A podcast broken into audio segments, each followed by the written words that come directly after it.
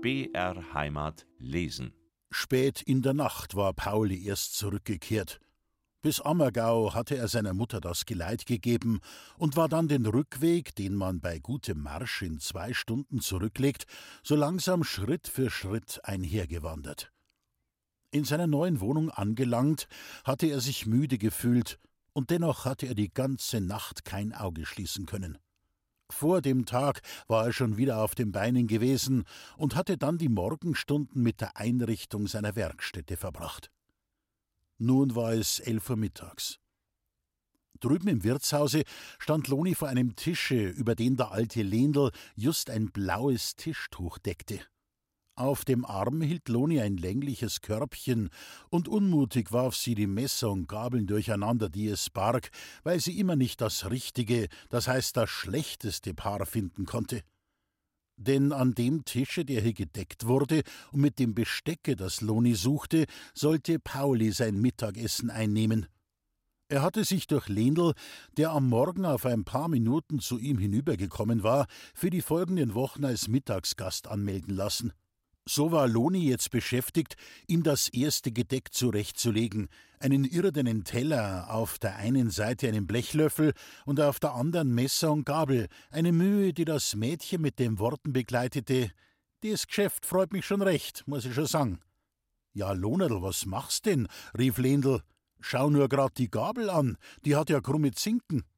Wann die Gabel dem gnädigen Herrn, der damit essen soll, nicht recht ist, nachher soll er wohin gehen, wo er eine goldene kriegt, verstanden? Lendl bohrte die Zinken der Gabel in das Tischholz und bog sie gerade. Ja, ja, recht nett, brummte er dazu. Weil dir dem braven Burschen sein Gesicht nicht gefällt, muss jetzt am Inka sein armer Magen des entgelten. Sein Gesicht? Der ganze Mensch gefällt mir nicht. Wenn's schon so is, meinetwegen. Es ist aber das noch lang kein Grund, dass man mit einem Menschen so umspringt wie du mit dem Pauli. Ich sag's dir, Lunerl, du hättest es nicht tun sollen, dass du ihn gestern so abgeschnalzt hast.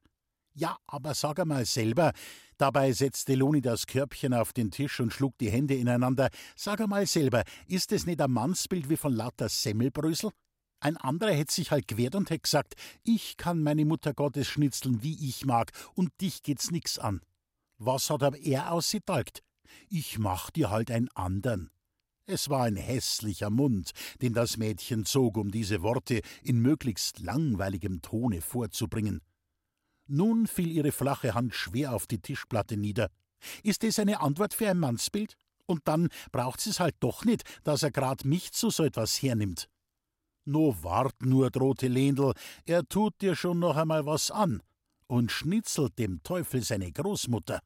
Und nachher nimmt er auch dich zum Muster. Loni trug das Körbchen zum Schenkkasten.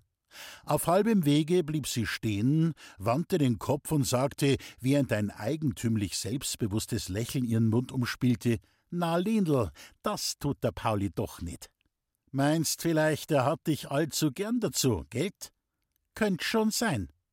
Im gleichen Augenblick, in dem Loni das sagte, hörte sie Tritte vom Flur. Mit ein paar eiligen Schritten verschwand sie durch die Küchentür. Pauli trat ein. Er grüßte den alten Lendl, der ihm forschend ins Gesicht sah mit einem freundlichen, aber kurzen Wort. Zu einem Gespräch war Pauli nicht sonderlich aufgelegt. Ruhig hörte er die Dinge an, die ihm Lendl zu erzählen wusste, und beschäftigte sich dabei mit seiner Suppe, die ihm Resel gebracht hatte. Jeder Bachbauer, unterbrach sich Lenel, der einen Blick durch das Fenster geworfen hatte. Was wollen der jetzt um die jetzige Zeit im Wirtshaus und gar im Sonntag statt? Da muss was ganz was besonders los sein. Der Gast trat ein. Vom grünen, mit goldenen Schnüren umwundenen Filzhut bis hinunter zu den Schnallenschuhen war er das Musterbild eines reichen Hofbauern. Unter der Tür blieb er stehen und stieß den Stock auf die Schwelle. Kreuz Sachsen, da drin ist ja so stark, als ob uns rausgestorben war. Dann trat er in die Stube. Grüß dich Gott, Pauli. Was hast denn? Machst du einen Kopf, als ob der der Bader aber gesunde Zähne gerissen hätt. Jetzt, sowas ließ ich mir halt doch nicht gefallen. Und du, Lindl, was treibst denn du, Eiwei? wandte sich der Bauer an den Alten. Fliegenfanger, damit's kein Bauernstecher. Ein recht mildtätiges Geschäft, muss ich sagen. Aber wo ist denn der Höfelmeier, der Wirt? Ich hab was mit ihm ins Reinitz bringen. Geh nur dort rein ins Nebenstüberl, da ist er drin, gab Lendl zur Antwort, und der Bachbauer folgte dieser Weisung. Nachdenklich sah der Alte die Tür an, die sich hinter den Bauern geschlossen hatte. Nun wandte er sich langsam zu Pauli. Du, ich glaub, der Bachbauer ist auf Pschau da, wegen seinem Muckel und wegen der Loni. Pauli erblasste, und der Krug, den er eben vom Munde nahm, zitterte in seiner Hand, als er ihn auf den Tisch setzte. Nicht lange währte es, so steckte der Wirt den Kopf zur Tür hinaus und rief dem Lendl zu: Geh, sag der Loni, sie soll ein bissal da reinkommen. Mit einem bedeutungsvollen Blick auf Pauli erhob sich der Alte und ging nach der Küche. Als er mit dem Mädchen in die Stube zurückkehrte, schritt Loni mit einem kurzen Gruß an Pauli vorüber. Vor der Tür zum Nebenstübchen fasste Lenel das Mädchen am Arm und flüsterte: Lonel, ich glaub, der Bachbauer hat um dich angehalten für sein Muckel. Aber ich bitt dich, tu's nicht. Tu's nicht, wann du ihn nicht magst. Loni klopfte dem Alten lächelnd auf die Wange und trat in das Stübchen. Rasch setzte Lenel den Fuß an die Schwelle, so dass die Tür sich nicht schließen konnte. Was so ist, Vater? klang Lonis Stimme. Bescheid es geben. Der Rötelbachbauer will dir als Schwieger. Mich? und hell auf, hörte man das Mädchen lachen. Ja, wenn's dich auch so gefreut, fiel der Bachbauer ein, dann freut's ja mich auch. Nachher wird's auch weiter keinen Anstand haben und ich frag gleich, wann ist Hochzeit? Ach so, jetzt hab ich allweil noch gemeint, es ist Spaß. Scheint mir aber nimmer, und drum muss ich wohl auch ernsthaft werden. Also kurz und gut, euer Antrag ist mir eine große Ehr, und der Muckel ist ein richtiger Bursch, aber heiraten tu ich ihn nicht. Ein vergnügtes Lächeln huschte über Lendls Gesicht, als er das hörte, und leise schnalzte er mit den Fingern. Inzwischen saß Pauli regungslos am Tische, starrte den Kopf in beide Hände gestützt auf den Teller und ließ das Essen unberührt erkalten. Jetzt will ich aber was sagen, Madel, klang die Stimme von Lonis Pflegevater aus der Nebenstube. Es ist nicht das erste Mal, dass du gar so kurz anbunden bist. Das kann nicht allweil so fortgehen. Am Antrag wie dem heutigen, dem schlagt man nicht so grad die Tür vor der Nase zu. Denn weißt, wenn du die Sach beim Licht betrachtst, so hat die Geschichte halt doch einen Haken. Du bist der Madel, das er jetzt gern hat, und du wirst weder von mir noch von meiner alten selig jemals ein ungutes Wertel gehört haben wegen deiner Herkunft. Aber es gibt halt doch Leid, die's nicht verwinden können, dass du einmal in einer Nacht vor so und so viel Jahr vor unser Tier gelegt worden bist. Drum sollst du dir sowas überlegen und die nicht stark drauf steifen, dass du dem Wirt sei Herzkäferl bist. Es kennt sie leicht keiner mehr finden, der sie drüber wegsetzt, über den Namen Findelloni. Ja, überlegst da wohl, fiel der Bachbauer ein. Ich kann meinem Muckel so viel mitgeben, dass die Madel mit zwei hinzugreifen taten, in jedem Bauernhof, wo er anklopft. Gut, Vater, klang Lonis erregte Stimme, gut, und wenn auch keiner mehr kommt, ledig gestorben, is auch nicht verdorben. Zugreifen und ja sagen kann ich bloß, wenn sie einmal da unterm Brustfleck was rührt. Solang's da drin statt bleibt, ist eine Heirat kein Glück, sondern ein Geschäft. Und eine Heirat, die nach dem alten Brauch gemacht wird, wo der Bauer zum Bauer sagt, gib mir dein Madel, ich geb dir noch 50 Gulden und eine Kuh drauf. Eine solche Heirat kann machen, wer mag. Ich nicht, ich tu's nicht. Vielleicht grad, weil ich ein Findling bin. Rasche Tritte näherten sich der Tür und Loni trat heraus, so ruhig, als hätte der Vater sie gefragt, ob das am Morgen angezapfte Fass schon zu Ende gelaufen wäre. Drinnen hörte man den Wirt noch sagen: Ja, mein Bachbauer, wann's Madel nicht mag, zwingen kann ich's nicht. Nun kamen auch die beiden Männer in die Stube. Im gleichen Augenblick wurde die Tür, die nach dem Flur führte, von außen aufgestoßen und Muckel trat ein. Er war eine kraftvolle, stämmige Gestalt mit einem Gesicht, dem der kecke Übermut aus den Augen blitzte. Na, was ist denn? rief der Bursch, indem er den Hut aufs Ohr rückte. Jetzt wäre da beim Dasein. Braucht's das so lang, bis man ja sagt? Dabei mach ich zehn Heiraten aus. Es geht nicht so geschwind, als wie du meinst, gab ihm sein Vater ein wenig kleinlaut zur Antwort. Er red's wieder, Loni. Na, wenn's gesagt hast, nachher beiß ich mir gleich den Kopf ab. Bin ich nicht ein Kerl, der den Teufel in der Luft beidelt? Was kannst denn aussetzen an mir? Loni stand am Schenkkasten und stellte die frisch geputzten Gläser in die Fächer. Gar nix, aber heiraten tu i die nicht. Sie hatte nicht mal das Gesicht gedreht, als sie das sagte. Und warum nicht? fragte Muckel. Ich mag nicht. Verstehst? Das wird wohl Grund nur sein. Ist nicht zu wenig, lachte der Bursche, aber zu dumm ist er mir doch. War also das wirklich das letzte Wörtel in der Sach? Wenn's das nicht glauben willst, fiel Lonis Vater ein, nachher musst du halt ins Wasser gehen, dass die die Krebsen fressen. Fällt mir ein. Für ein Krebsfutter bin ich mir doch zu gut. Ich denk mir halt, ein richtiger Bub bleibt niemals nicht hint. Denn eine andere Mutter hat auch ein liebes Kind. Ein heller Jauchzer reihte sich an der Schnaderhüpfe, dann warf Muckel seinen Hut in die Fensternische und setzte sich zu seinem Vater, der an einem der Tische Platz genommen hatte. Hätt nicht glaubt, dass das du so leicht nimmst, meinte dieser. Soll ich mir vielleicht abkränken und mager werden wie ein Zwiefelrädel? Fallert mir ein. Siehst, Loni, ich geb dir sogar den Rat, dass du jetzt erst recht wählerisch wirst. Brauchst nicht Sorgen haben, dass du ledig bleibst und dass die Jungfer in der Ewigkeit Wolken schirmen musst. Der da. Und dabei deutete Muckel auf Pauli, der bleibt da allweil gewiss. Den hast im Sack und brauchst ihn bloß auszuzarren. Lendl, der neben Pauli stand, griff hastig nach dem Arm des Burschen, als wollte er ihn am Aufspringen hindern. Aber das war überflüssige Sorge. Pauli rührte sich nicht. Oder, sprach Muckel weiter, hast mir am Enker abgewiesen, weil's mit dem Pauli verbandelt bist. Loni fuhr auf, wie von einer Natter gestochen. Dein dummes Geschwätz hat keine Heimat. Dass zwischen uns nix is und nix wird, das weißt du so gut wie ich, sonst wärst nicht kummer und hättst du mich angehalten. Wenn ich einmal einen nimm, dann muss einer sein, der Schneid hat, ein richtiges Mannsbild und nicht einer, der bloß so heißt, weil er Hosen hat. Zornig warf sie das Staubtuch in eine Ecke des Schenkkastens. Je, Pauli, spottete Muckel, das, wenn du dir gefallen lässt, nachher darfst gleich mal einen Kegel aufsetzen.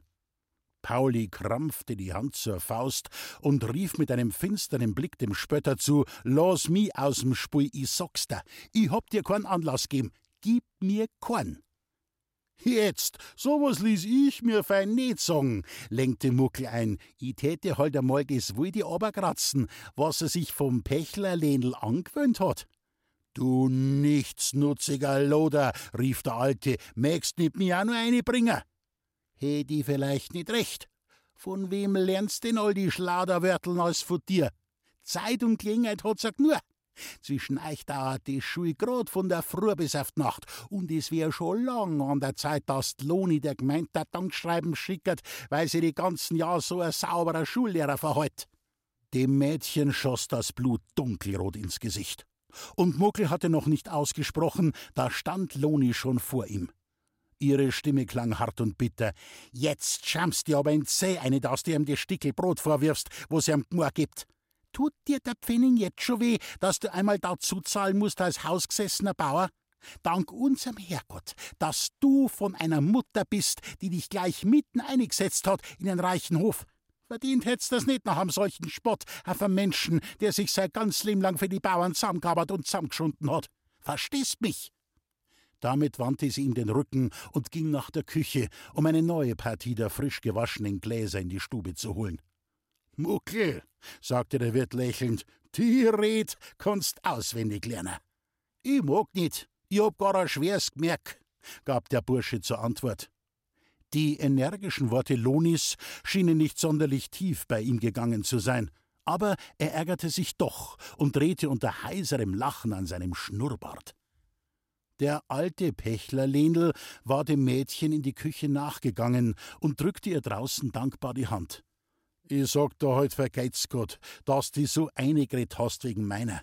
Weißt, ich hätt ihm schon ausgehen können, aber ich hör auf einem Ohr nimmer recht.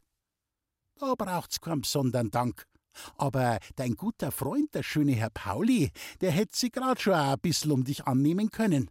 Verdient hätt's das um ihn. Denn du redst ihm's Wort so oft bei mir, dass man mit der Zeit leicht voll werden kann.